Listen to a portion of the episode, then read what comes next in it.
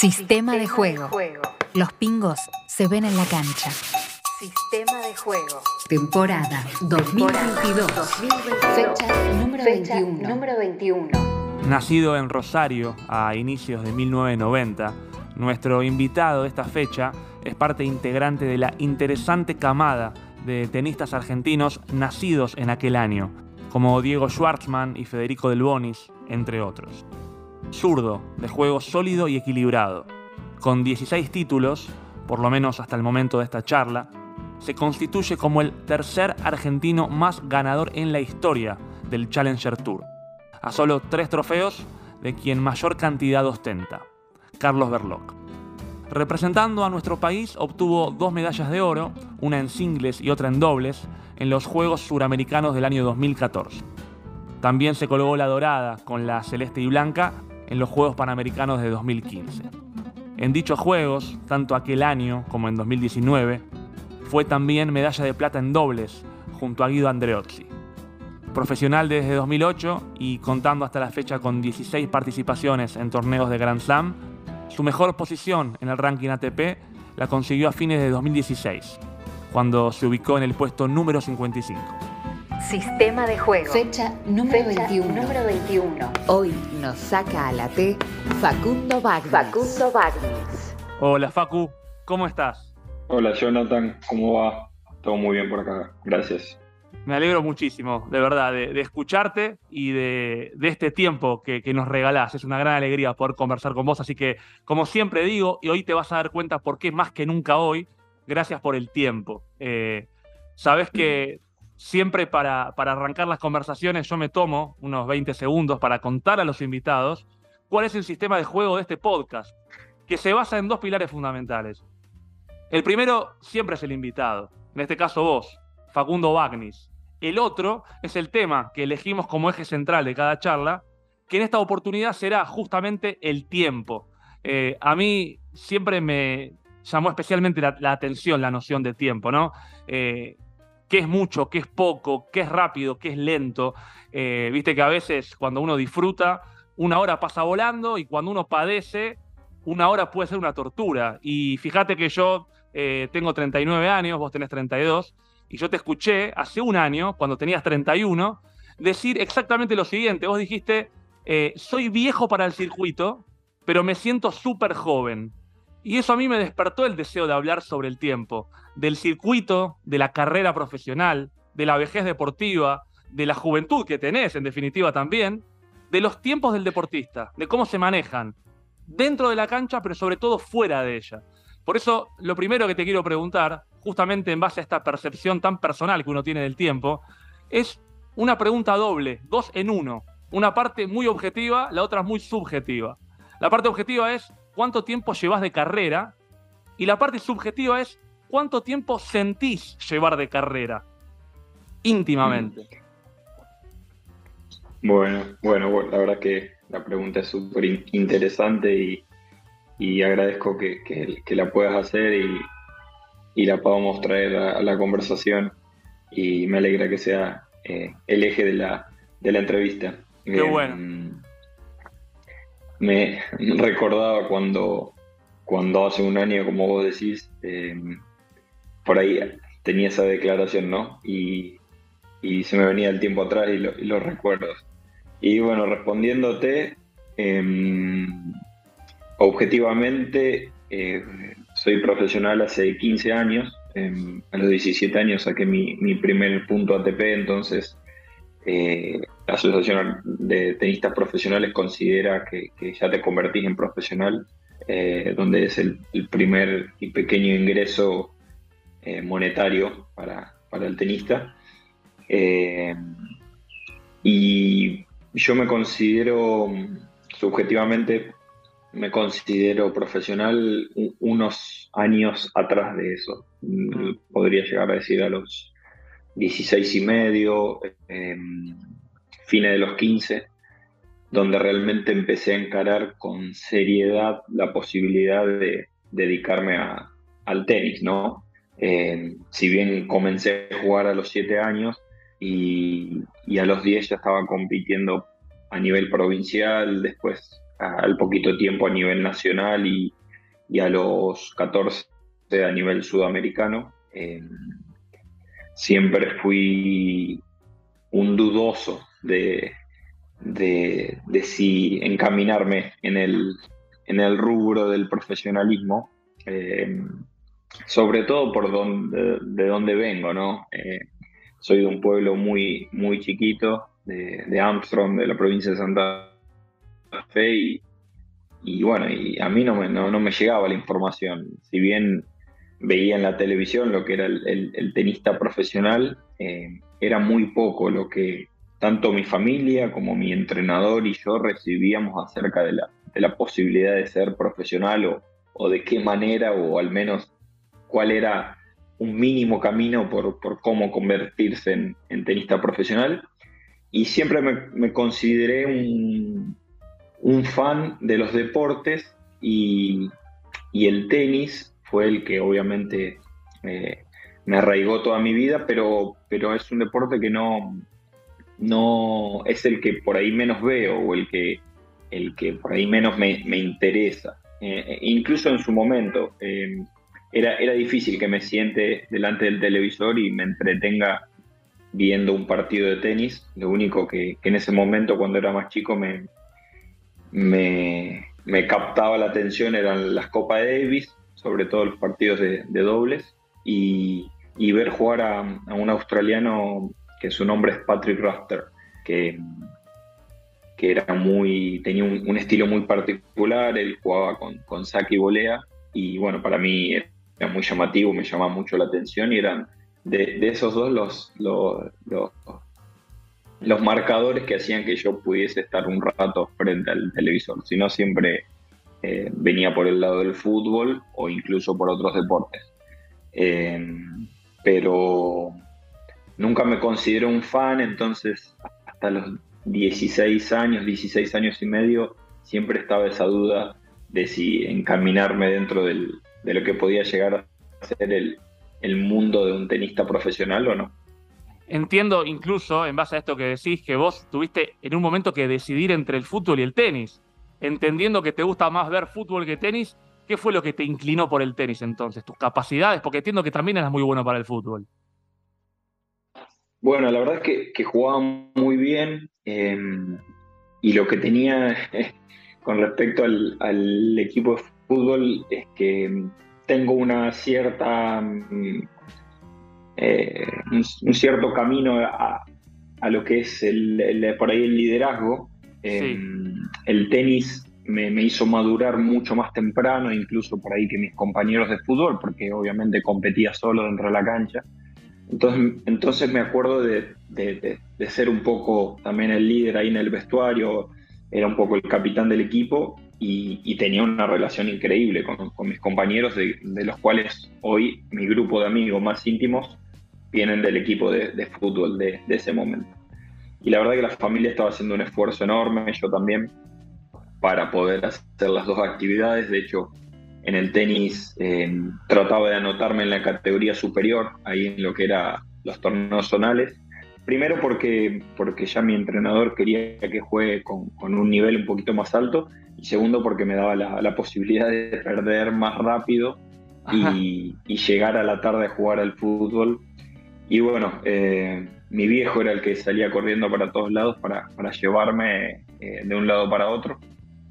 Y, cuando empecé con los torneos nacionales empezaba a complicar demasiado. Ya empecé a, faltar a, los partidos de fútbol y, la verdad es que la decisión fue un poco, fue difícil. Yo estaba muy, tenía, tenía 12 años y no, no estaba para nada seguro. Obviamente mi familia eh, me dijo que, la decisión iba a ser mía, simplemente me, me, aconsejaron que siguiera lo que, lo que a mí más me gustaba y, lo que más disfrutaba. Y, yo me acuerdo que fue un poco como una rebeldía. Em, a veces cuando era, cuando era chico era un poco el raro eh, en el pueblo el que jugaba al tenis. Eh, era, era, el deporte que se veía medio de, ¿viste? de raro, ¿no?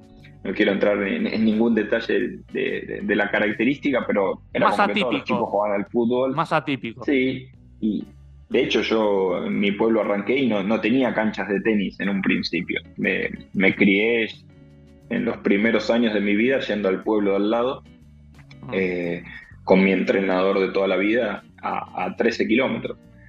Eh, entonces me acuerdo que al principio me costó como ganarme ese respeto de decir, bueno, pero miren que, yo juego bien al tenis.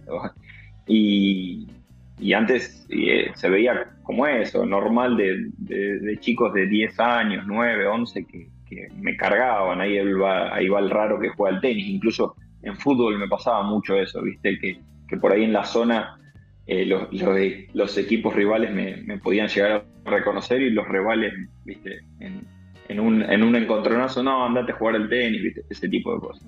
Claro. Y creo que fue un poco esa decisión, eh, de decir, bueno, mira, yo, yo lo voy a intentar por otro lado, por este, por este lado que nadie lo intenta. Eh, y bueno, no, obviamente no, no fue con, con, una certeza total y con una convicción total, era muy chico, era muy chico, y en ese momento me dolió mucho, me dolió mucho, mucho. Eh, tener que, más que nada al deporte, también el grupo que se había hecho, eh, mi equipo era muy bueno y, por suerte no, nos iba muy bien y de hecho mis amigos tuvieron una proyección muy buena que casi hasta terminaron jugando en clubes y, yéndose a probar y eso y, a mí me gustaba mucho y hasta el día de hoy es mi deporte favorito y, y lo vivo pero diariamente.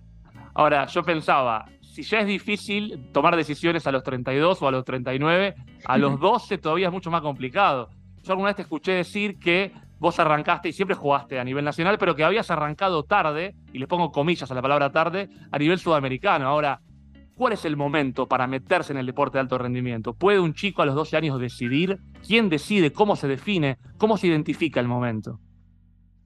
No, es, es imposible. La verdad es que me ha pasado que que en el transcurso de, mi carrera se, me han acercado tanto a mí como a, a mis padres por ahí, padres de, chicos más, más chicos que están haciendo sus primeros pasos y sus primeros años compitiendo a nivel nacional o sudamericano y vienen simplemente con un consejo porque por ahí somos conocidos de la zona o, o tenemos algún conocido en común y es muy difícil aconsejar por un camino porque realmente no hay un camino yo siempre le decía a mis compañeros o, a, la gente incluso de mi entorno que, al fin y al cabo siempre dejó que yo sea parte de mis, propias decisiones, que, que, a mí nunca me enseñaron a tomar esas decisiones. Eh, simplemente eh, yo tuve que hacerme la imaginación o tuve que sentirlo de adentro mío.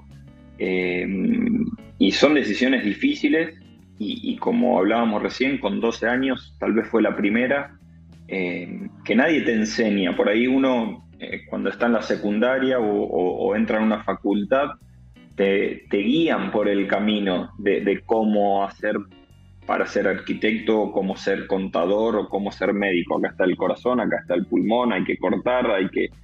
Eh, esta, esta es la ley, hay que estudiarla, hay un culpable, y en, el camino del tenista, además de lo que uno aprende ¿no? dentro de la cancha, fuera de la cancha es súper difícil también. Recuerdo desde esta por ahí primera difícil decisión hasta el día de hoy tener millones de decisiones durante el año, durante mi carrera, a la cual vos decís, por favor, tírenme el manual de cómo salir de esta, de, para qué lado disparar.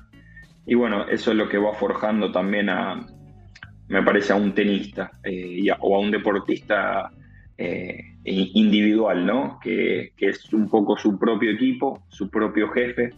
Eh, las decisiones, tanto dentro de la cancha como fuera, las tenemos que tomar por sí solo. Y, bueno, realmente hoy le estoy agradecido a, la carrera de, tenista por, por cómo me forjó como persona, ¿no? En su momento eran decisiones súper difíciles que, que las odiaba y, me, hacían, me hacían sentir dolores de cabeza o, malos momentos y, hoy las agradezco por, por lo que me dieron como, como persona, ¿no? El tener que lidiar con esos momentos eh, creo que me, han ayudado mucho. Ahí está la madurez de la que hablabas, esa madurez incluso superior a tus compañeros jugando al fútbol por tener que transitar esas decisiones. Ahora, ¿vos creés que un chico a los 12 años está capacitado para decidir? Porque yo a veces pienso, cuando pienso en gente que a uno lo rodea que no es del todo buena, a veces pienso que a un chico lo pueden llevar a hacer cosas que no quiere. De pronto lo ven jugando bien al tenis y medio que lo fuerzan a jugar. Pero también es cierto que en algún punto hace falta que haya alguien al lado para ayudarlo a uno a decidir, siempre y cuando esa persona sea una persona que uno eh, de verdad eh, sienta confianza por esa persona. Ahora, para decidir meterse en el mundo de alto rendimiento, ¿cuánto te parece que tiene que ser propio del chico o la chica y cuánto del adulto que acompaña y que, ayuda a crecer? Sí, justo, justo con, la, respuesta anterior me, me quedó pendiente del comentario ese que, que, en su momento eh, yo viví como lo más lejano a ese escenario posible. Primero, porque eran otros años a los que, a los que transitamos hoy. Y segundo, de que mi, por lo que te decía, mi pueblo, 12.000 habitantes, nunca nadie, eh, no solo prácticamente no tuve ningún deportista que haya tenido éxito, sino que tampoco eh, nadie que haya jugado el tenis. en ese momento nuestra guía era mi entrenador y yo tuve la, pero mm, recontra, remil suerte de que mi, mi papá, obviamente sin saber, confió en él plenamente. Mm. Era, cerrábamos los ojos y seguíamos el consejo de él.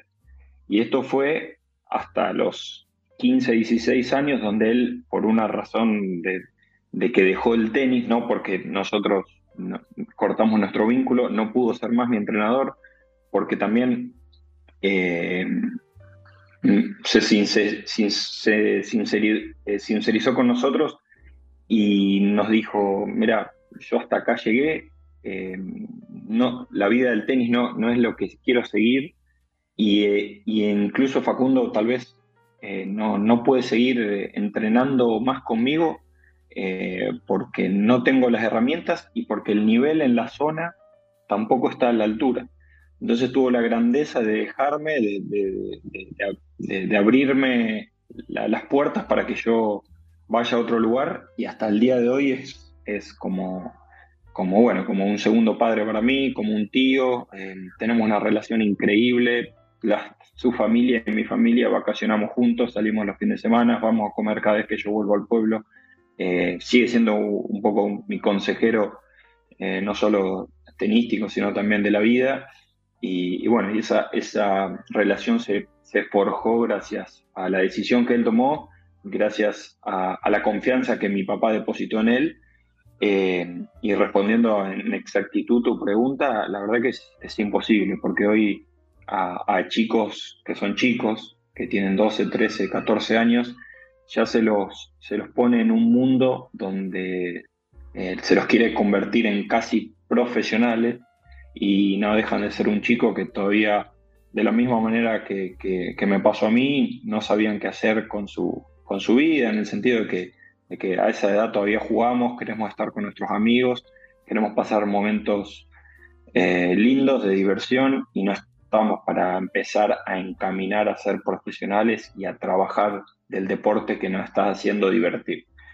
Eh, entonces es muy complicado porque porque es verdad que, como decís vos, que también para entrar a alto rendimiento ya hay que empezar a educar a ese deportista en cómo hacer las cosas. Entonces, es, un mix eh, que también eh, depende mucho de, la persona, en este caso de, con qué chico estemos trabajando, eh, y hay que ir con mucho cuidado con las personas idóneas, con ese entrenador de tenis, con ese padre que acompaña y no que se, mete más allá del, alambrado, con, un psicólogo deportivo, si es necesario, con la contención de amigos y de familiares atrás.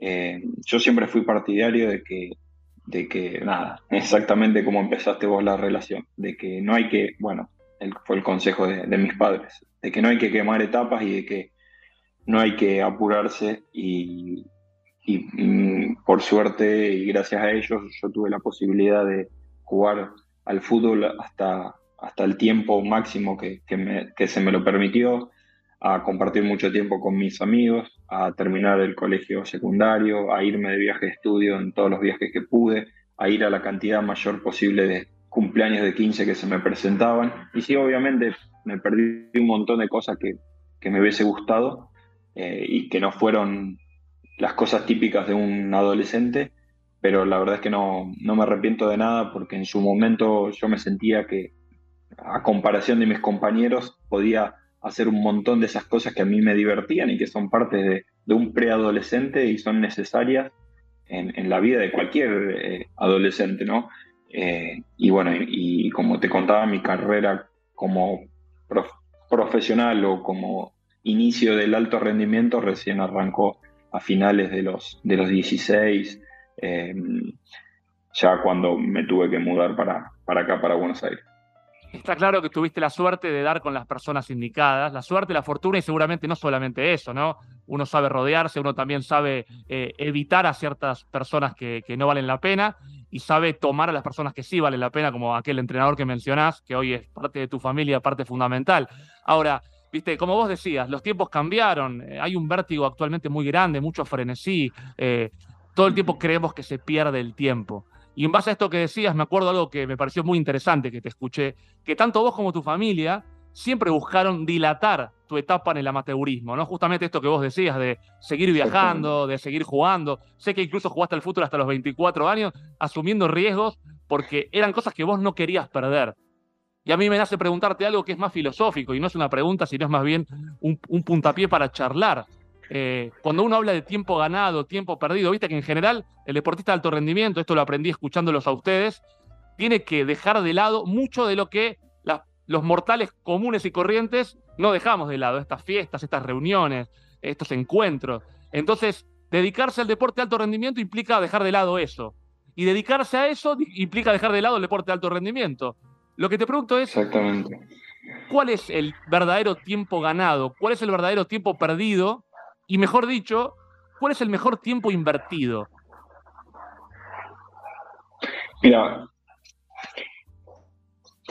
con respecto a, a, lo que vos hacías en, en, la introducción, donde yo te mencionaba que con 31 años eh, declaraba que, que, me siento joven en el circuito, viene un poco de la mano de eso. Eh, el hecho de que tal vez yo hasta los 17 años me, me, por ahí me comporté como un amateur, entre paréntesis. Sí. Eh, creo que hoy hace que mi carrera se pueda alargar un poco más. Eh, después, obviamente, en, en, el medio hay un montón de matices que hacen que, que esa cuestión se pueda simplificar o, o se pueda eh, eh, complicar por diferentes motivos. La verdad que no, no, no, es, que por lo que estoy diciendo yo vaya a resultar así. entiendo hoy que, que lo que te decía antes, que que ya con 16, 15 años, 17, a un chico ya se lo tiene que empezar a educar, a, comportarse eh, y, a, a, a, iniciarlo en ese proceso de lo que puede llegar a ser un alto rendimiento, si el chico quiere, si el chico quiere. Eh, y después, en, el transcurso, obviamente, van, surgiendo cosas como las de cual la, la, mía fue una fortuna, que mi familia me acompañara todo el tiempo y, tener un entrenador como el que encontré las decisiones que yo tomé con respecto a, terminar sí o sí el colegio secundario y hacerlo en mi pueblo, eh, a no perderme los viajes de estudios. A ver, creo que también es, si bien es parte de cómo me educaron, también eh, es un poco de suerte. Yo podría decir eh, esto que te decía, jugué a los 24 años al fútbol con mis amigos. Sí, yo sabía que era con mis amigos y que ellos me iban a pasar a dos metros, pero tranquilamente me podría haber pasado algo a mí solo, me podría claro. haber lesionado y, y, hoy, y, hoy, y hoy vos no me tomabas de ejemplo, ¿no? Para responder eso.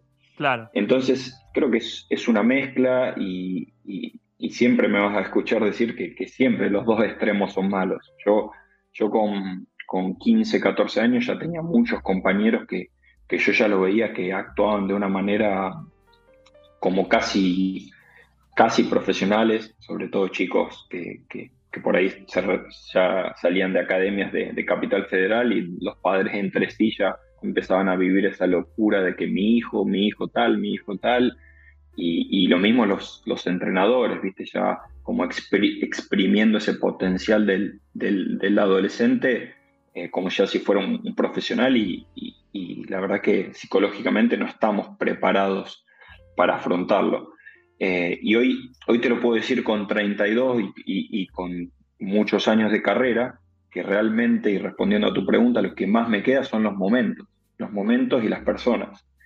Eh, la verdad es que cuando, cuando sos chico tenés sueños, que están vinculados por lo general a lo, deportivo. No sé, en mi caso era jugar a Copa Davis, eh, eh, jugar un torneo Grand Slam o, ganar un, torneo ATP y después van mutando esos sueños, van cambiando y hoy lo más, lo, más importante y lo más lindo que me quedó son, por ejemplo, los recuerdos de los torneos COSAT, que son los torneos sudamericanos, donde te encontraban con chicos de todos los países, ibas a, a las casas de familia y conocías países nuevos y gente nueva, me acuerdo de los torneos regionales eh, con 12, 14 años, donde por ejemplo a mí me tocaba la zona de Rosario, el litoral de Santa Fe y Entre Ríos, y entre esos tres grupos salían eh, los ganadores para ir al nacional, y me acuerdo que los padres nos llevaban, nos quedábamos todos en, en los dormis de los clubes, y en el fin de semana jugábamos, y la verdad que la pasábamos genial, y siempre teníamos una relación bárbara,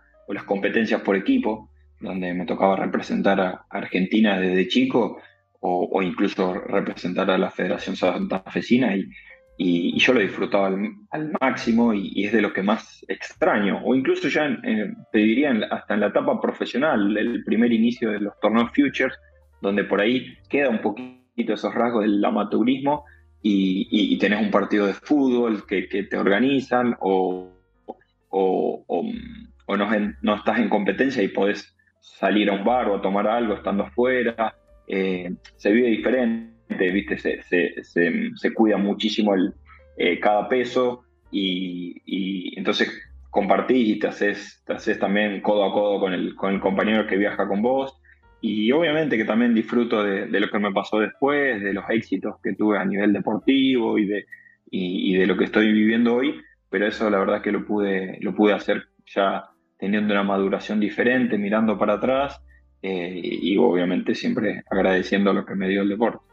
Da la sensación entonces de que invirtiste bien el tiempo, eh, porque hiciste lo que tuviste ganas de hacer, lo que de verdad querías, bien asesorado, bien acompañado y haciendo lo que deseabas, porque no se percibe ninguna clase de arrepentimiento por, hago comillas, arrancar tarde a ser profesional. Ahora, en un mundo paralelo, en un mundo alternativo, en un mundo que no elegiste ni elegirías, ¿Crees que arrancar un poco antes hubiese generado mejores resultados deportivos o incluso peores que los que obtuviste?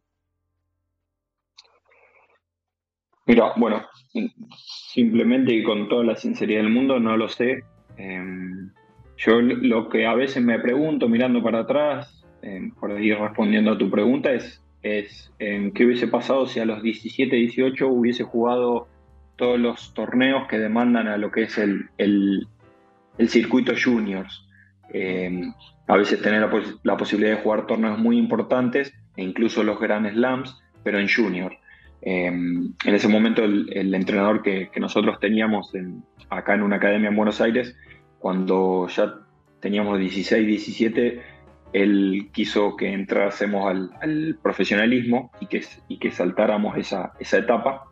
Fue simplemente una decisión y es lo único que por ahí me pregunto eh, que hubiese pasado. Pero mm, con respecto a, ese estiramiento, por ahí, por así llamarlo como yo tuve, no, no me lo imagino. Creo que si, me, si me apuras, te diría que a mí, como, como soy yo, como clase de persona, me hubiese hecho peor.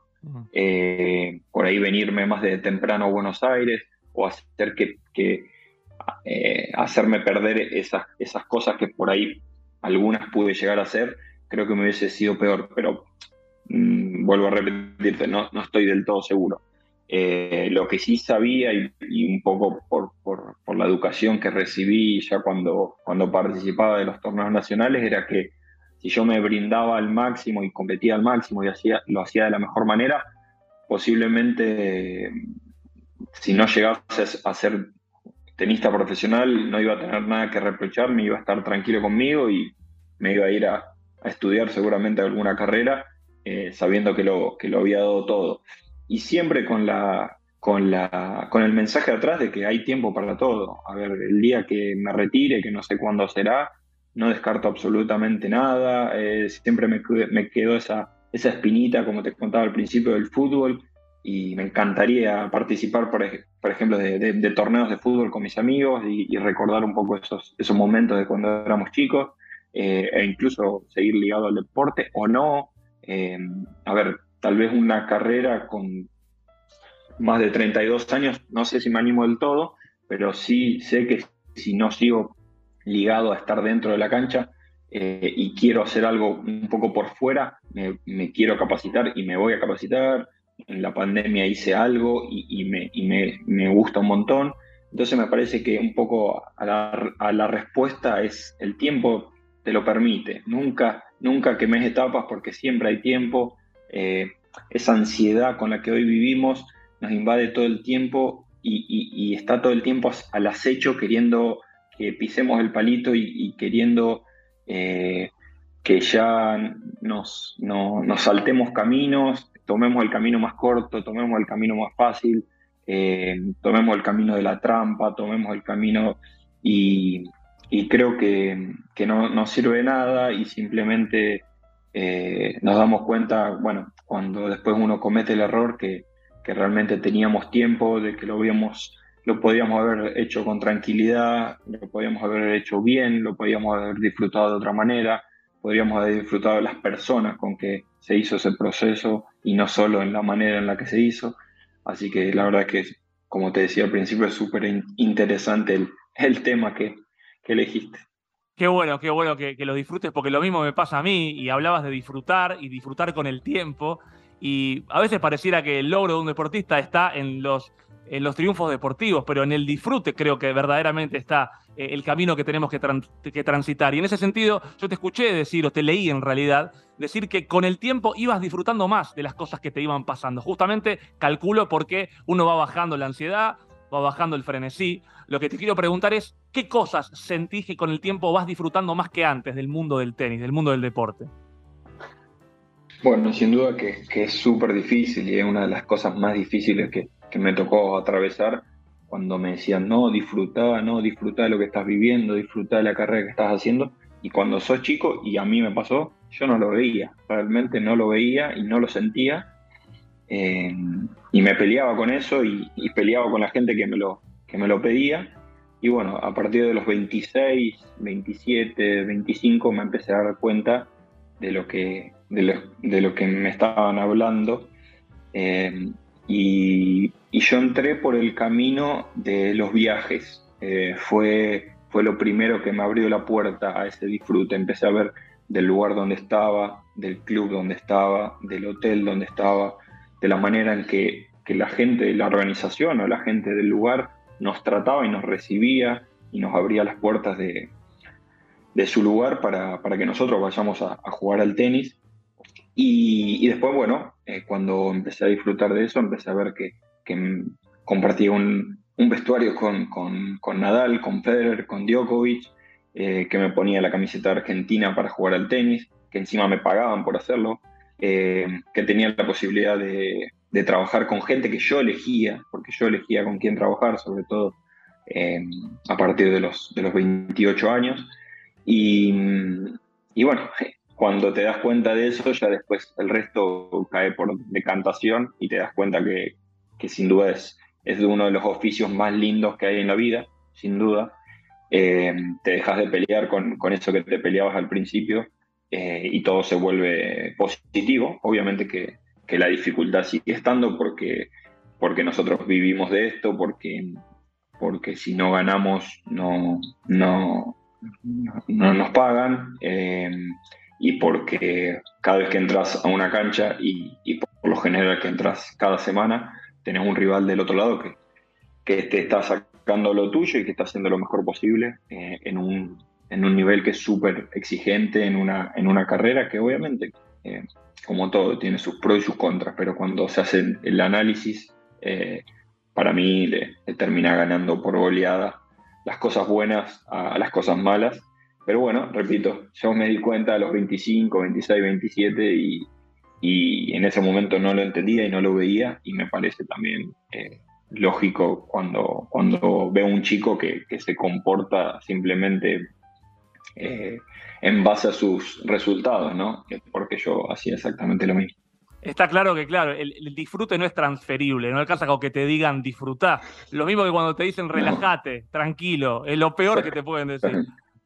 Eh, ahora, sabes que, bueno, vos sabés que los podcasts, o por lo menos este podcast en particular, busca ser atemporal, porque la idea no es hablar de actualidad, sino justamente que los contenidos que vuelcan los, deportistas puedan ser transversales al tiempo, que esta charla se pueda escuchar en cinco años y que siga resultando útil cada una de las cosas que vos aportás. Pero no quiero omitir que cuando charlamos vos venís de ganar un Challenger en Ecuador, en Ambato, eh, que es el número 16 en tu carrera. Eh, sos el tercer más ganador de la Argentina eh, de torneos Challenger. Y tal vez cuando alguien escuche esta charla en dos años ya seas el máximo ganador. Ojalá que sea así. Ojalá que sea así. Ahora, eso te trajo de vuelta a estar entre los 100 mejores del mundo pero ya has estado antes, eh, en 2014, incluso en 2016 eh, estuviste en el puesto número 55, que es el puesto más alto en el que has estado.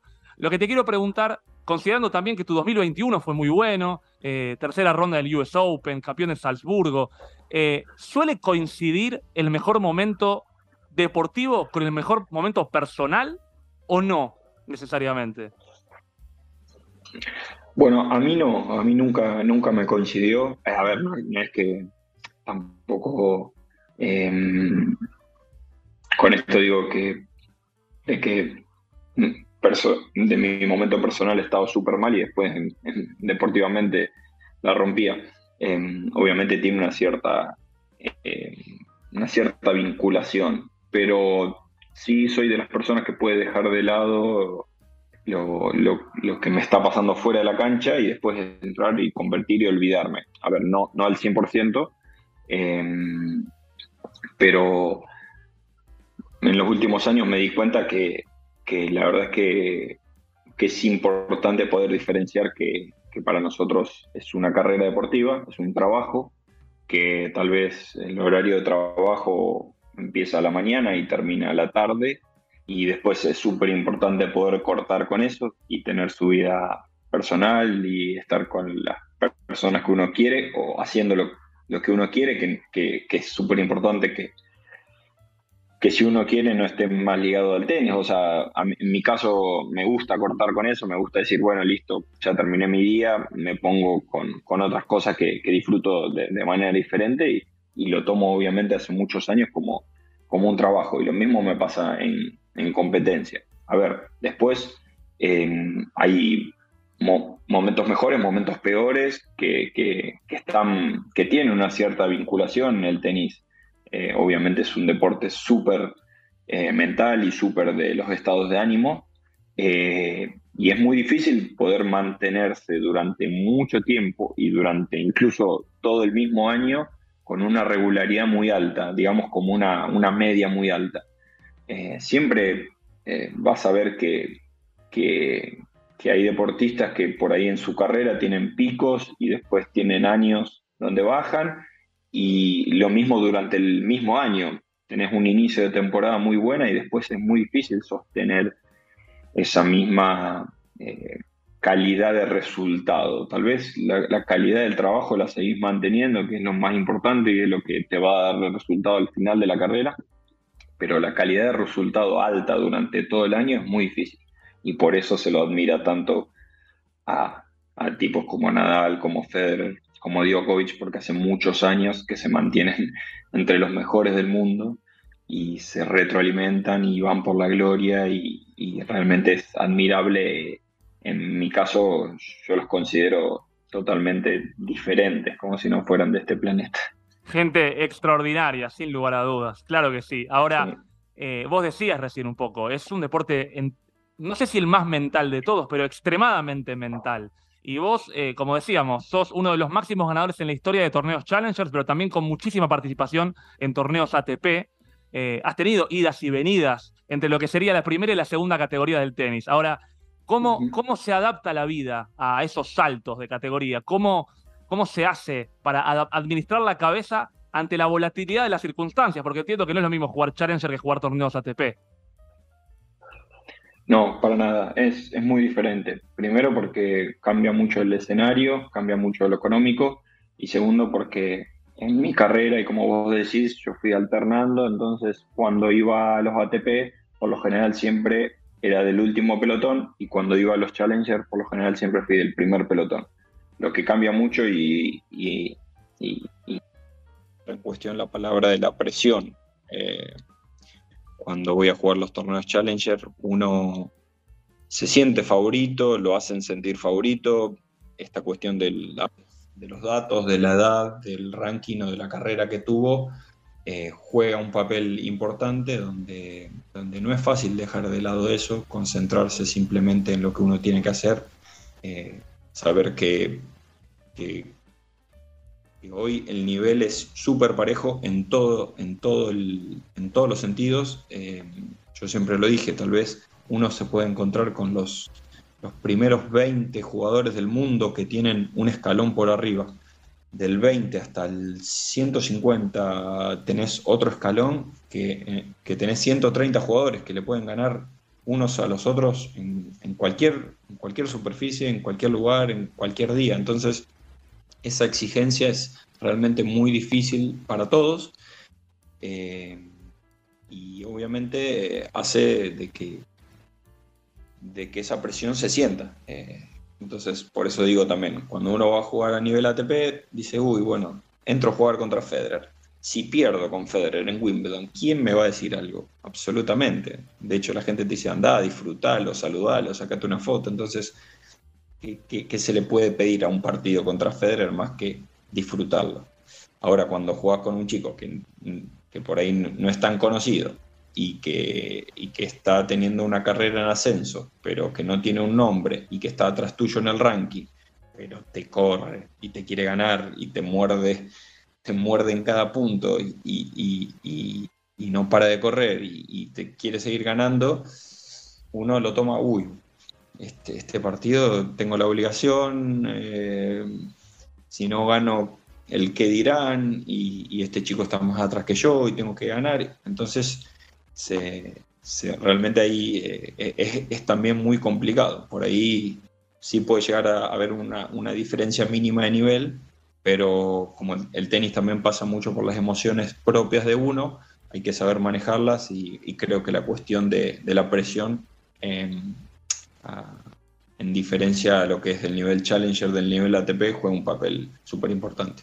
Sin dudas. Yo lo que pensaba justamente en la presión, no es lo mismo jugar evidentemente contra Federer que contra alguien que está detrás tuyo en el ranking, pero que te quiere comer crudo. Ahora, vos has jugado hasta hace muy poco, por ejemplo, con el actual número uno del mundo, Carlos Alcaraz, eh, y me divirtió mucho escucharte contar que, como coincidían en torneos, eh, te llamaban para jugar juntos, para entrenar juntos, y vos decías, al final soy el único Gil que juega contra Alcaraz, que después me caga palos en la cancha, eh, le pega fuerte, le pega rápido, le pega justo al lado de la línea.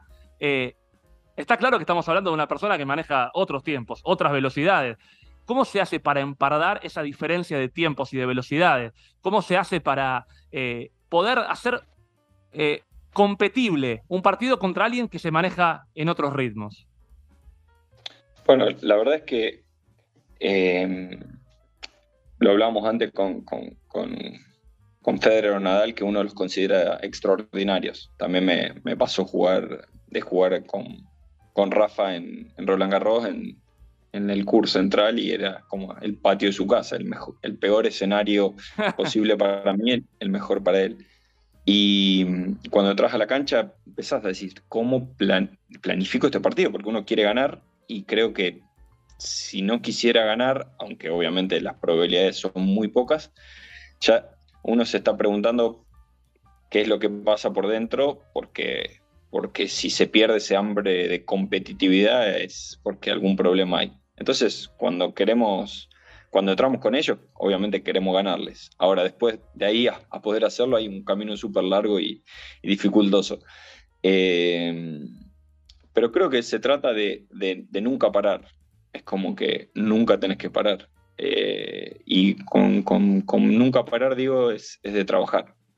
Eh, me parece que el tenis, al menos el tenis, es un deporte que te obliga todo el tiempo a mejorar, todo el tiempo, todo el tiempo, todo el tiempo por suerte, y, creo que es algo que, me gusta del tenis, em, te obliga a, eh, a hilar cada vez un poquito más fino. Y vos decís, no, pero si yo le pego fuerte, si yo hago físico con un montón de pesas, eh, voy al psicólogo y me alimento bien y, soy súper profesional y descanso bien y, absolutamente todo y, a veces no alcanza. Y no alcanza y porque del otro lado tenés obviamente un, rival que, que, que, juega, que incide un montón y en este caso estamos hablando de estos extraterrestres que, bueno, que son muy pocos y que, y que realmente hacen cosas que nosotros no estamos acostumbrados o no podemos hacer.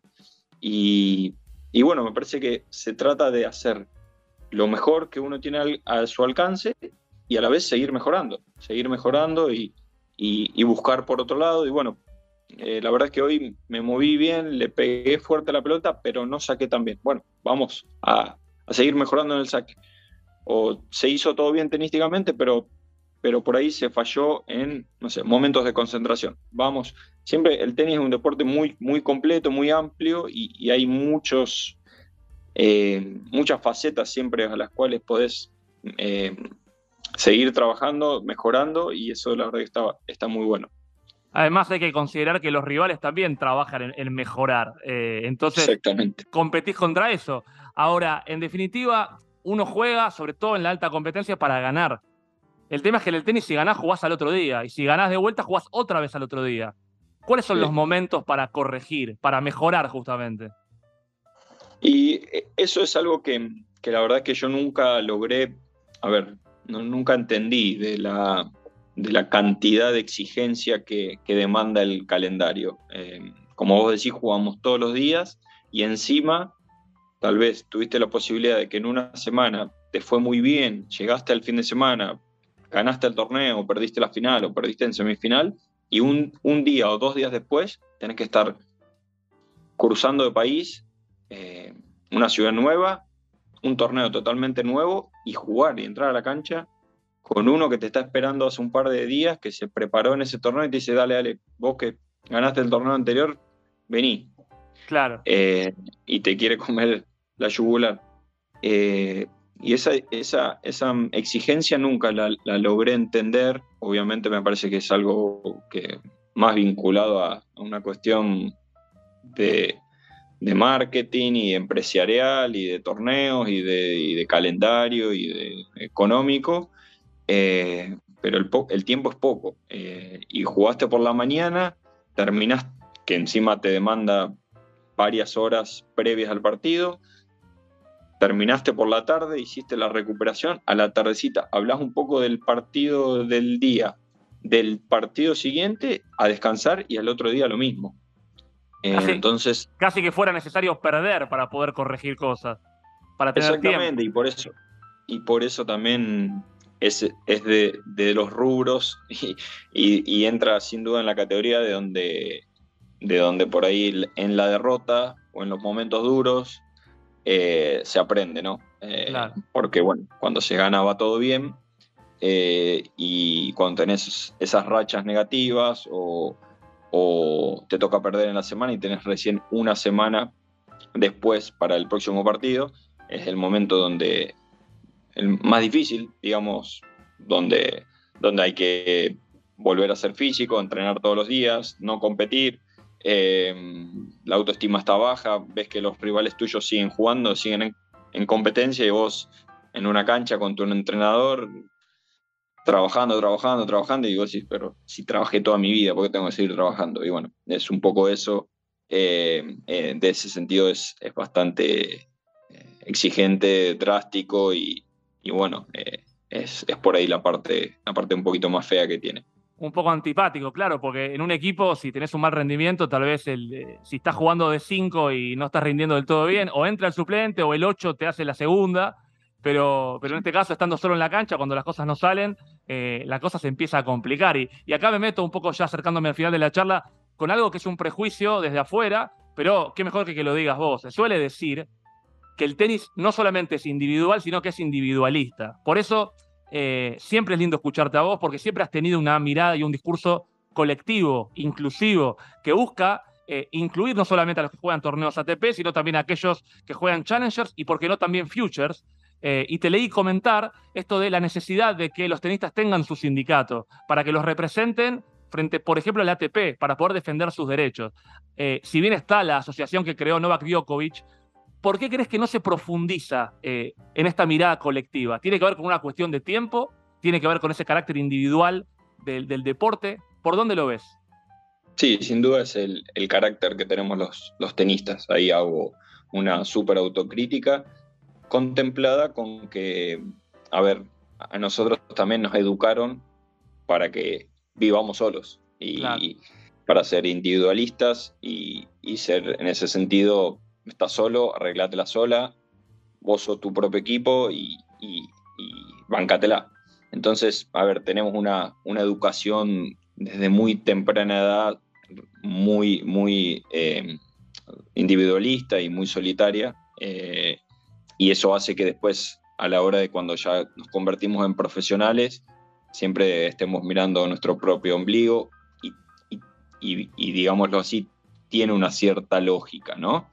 Que no quiere decir que esté bien. Entonces me parece que ese trabajo se tiene que hacer desde una edad temprana, me parece que es una educación mucho más integral eh, con, con, los, con, los, con, los, nenes, con los más chiquitos, donde obviamente es difícil porque al, al, al final de cuentas, cuando uno hace el sorteo, se entra solo a competir. Pero esto que te decía yo de que, de que recordaba y de que, de que más me hacía disfrutar a mí son, son esos, esos viajes en grupo, esos compartir los, los dormis, em, pasar el tiempo representando a tu país o a tu equipo o a, lo que sea. Eh, el hecho de mirar para el costado, de alentar a un compañero, eh, si lo necesita, de, intercambiar un consejo con, con alguno que es más chico y que, y que viene haciendo su propio camino. Y es difícil porque es nuestro trabajo y, yo entiendo y, bueno, comemos de esto, pero, pero bueno, cuando ya estás un poco más grande o más viejo, te empezás a, dar cuenta y a dejar de lado esa, hipocresía y empezás a, querer dejar en parte algún granito de arena para que los que vienen más abajo eh, se les haga un poquito más fácil, em, en el sentido de que creo que, sobre todo para el deporte, ¿no? el tenis hace muchos años que viene perdiendo esa batalla con, contra los torneos donde solo los 100 primeros jugadores eh, viven de, este deporte y es algo que es, ridículo. Eh, y obviamente siempre lo aclaro y me gusta hacerlo. No estoy entrando en discusión con respecto a otros deportes que obviamente son amateurs y no lo merecen. O sea, hago la autocrítica con respecto a mi deporte, que es un poco lo que, lo que a mí me compete y, y, a lo que por ahí yo puedo llegar a tener alguna herramienta para, para ayudar. Por eso me, me parece súper importante la creación de, de, un sindicato o de que los jugadores se unan eh, y sin duda una imagen y una, una persona como la de Djokovic con tanto poder es eh, totalmente fundamental para que estos cambios, aunque sean por más mínimos, se empiecen a dar. Eh, y después apoyar, o sea, no, no se trata ni, de confrontar con nada, ni de estar de un lado o del otro, simplemente eh, tirar todos para un mismo lado para que, para que el tenis sea un, un, deporte cada vez mejor y, sobre todo que esté acorde a, a, a, la cantidad de fanáticos que tiene. La otra vez nos daban un, una estadística que es el cuarto deporte más visto en el mundo eh, con, con la cuarta cantidad de fans en el mundo y es el número 18 de mejor pago. Entonces ahí tenés, un, tenés un, desfasaje de 14, de 14 puestos que, que sin duda hay otros deportes que lo están haciendo mejor.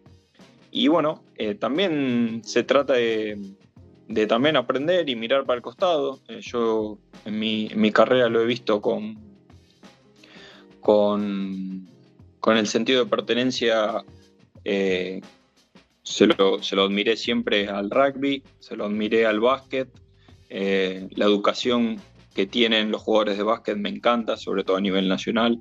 Eh, y bueno, me parece que por ahí los más grandes o los, que manejan las, entidades, las asociaciones, eh, por ahí pueden de alguna manera vincularse con esto y proponer ideas que, que hagan que el tenista no se críe de una manera tan individualista. Aparte, en base a esto que decís de ser el cuarto deporte más visto y el décimo octavo en cuanto a ingresos, evidentemente alguien se está quedando con una guita que no sabemos quién es, porque seguramente que el tenis es capaz de generar muchos recursos. Ahora, evidentemente, claro, la formación desde chicos es ser individualista y el crecimiento te hace mirar las cosas de manera más inclusiva. Hay que, hay que laburar ahí, cuando, cuando los pibes entran al deporte, ¿no? Poder inculcarles esta mirada más eh, inclusiva y colectiva. Eh, ahora, conecto el cierre de la charla con el comienzo. Eh, yo introduje la charla diciéndote que te escuché decir hace un año que eras viejo para el circuito, pero que te sentías súper joven. Un año después de aquella declaración, ¿cómo te sentís hoy en ese sentido? ¿Qué tan viejo o qué tan joven para el circuito y qué tan joven o viejo para la vida te sentís hoy?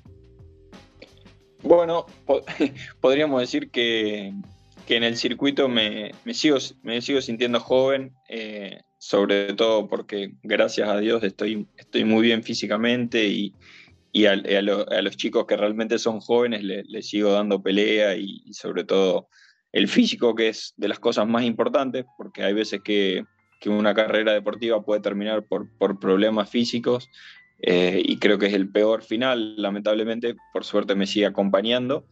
Eh, y después por ahí puedo, pude llegar en estos últimos años a darme cuenta y a tener este tipo de charlas y, intercambiar cosas que hace algunos años atrás no, no, se me pasaban por la cabeza y la verdad que las, disfruto, me gustan, me parece que es parte de conocerme a mí mismo, de, de, empezar a darme cuenta que también qué es lo que me gusta, de lo que me gusta hablar, de lo que me gusta compartir, así que nada, te, agradezco porque la verdad es que, que lo pudimos hacer y y, encima sí, queda grabado eh, para que más adelante se pueda escuchar y, sobre todo para que un montón que, que, les interesa y, que por ahí no, no, están en la intimidad del tenis tengan la oportunidad de, de introducir un poquito más a un deporte tan lindo y quedará grabado para siempre, no tengas duda, porque aparte está bueno que vos te conozcas y está bueno conocerte. Eh, y además está bueno que vos mismo escuches esto, ponele cinco años después y veas qué cosas cambiaron ¿no? con el paso del tiempo. Eh, la última pregunta que te hago, que es la que le hago a todos. Pienso que vos hablaste de Patrick Rafter, ahí con su colita, mucho soque y volea. Eh, pero viste que le pregunto a todos los invitados cuando termino, ¿Cuál es tu sistema de juego para vivir? ¿Cómo te plantás ante la vida? ¿Cómo se para tu equipo ante la vida? ¿Sos del saque y volea? Eh, sos de arriesgar los tiros, sos de ser más defensivo. ¿Cómo definirías tu sistema de juego para vivir? ¿Cómo se planta tu equipo? No, sin duda en, el mío está muy, muy clarito y lo, lo, mamé desde la cuna. Lo mío es el esfuerzo, es el, trabajo, la dedicación, el compromiso y obviamente eh, acompañado de, los valores que uno tiene que tener como, como persona. La verdad es que agradecido toda la vida a, a la familia y los amigos que, que, que, siempre me apoyaron, que sin ellos no, no lo hubiera podido hacer. Y, y, bueno, y me pasa que después cuando, cuando compito siento que los tengo a ellos atrás también haciendo fuerza y ayudándome, porque así elijo vivir. Eh, soy muy familiar, soy muy sociable eh, y, y las, las, veces que me, que me toca tener un, un, resultado bueno, un éxito o por ahí levantar la copa, eh, yo siempre le digo que, que lo hacemos entre todos porque porque ellos fueron parte de que, de que yo haya sido tenista profesional, así que siempre mi, mi agradecimiento hacia la gente que me rodeó toda la vida. Y sumame a mí, a tus hinchas, ¿eh? vamos a estar siempre bancando y alentando cada uno de tus pasos, así que Facundo, gracias de verdad, ¿cómo la pasaste? ¿Cómo te sentiste?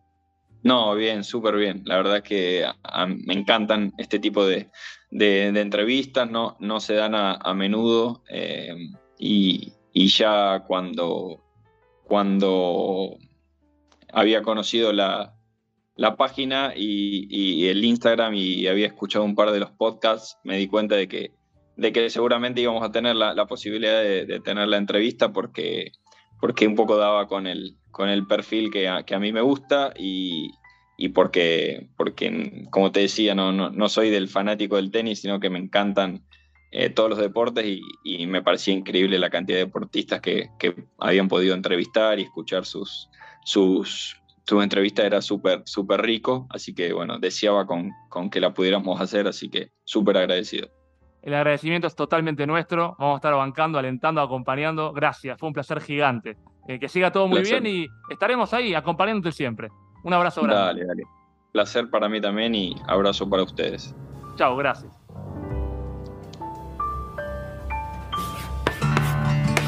Sistema de juego. Temporada 2022. Somos, lo que, se, ve, en la cancha. ¿Existe algún momento preciso para ingresar al deporte de alto rendimiento? ¿Cómo se define el tiempo exacto? ¿Quién lo determina?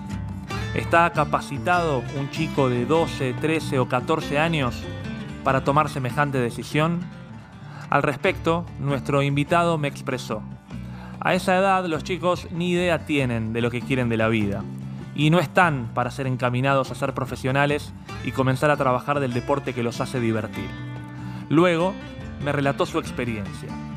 Mi carrera como profesional arrancó recién a finales de mis 16 años y pude hacer todo aquello que es necesario en la vida de cualquier adolescente. Compartir tiempo con amigos, terminar el colegio secundario, irme de viaje de estudios, para afianzar su idea, Facundo Bagnis me transmitió su legado. Nunca quemes etapas.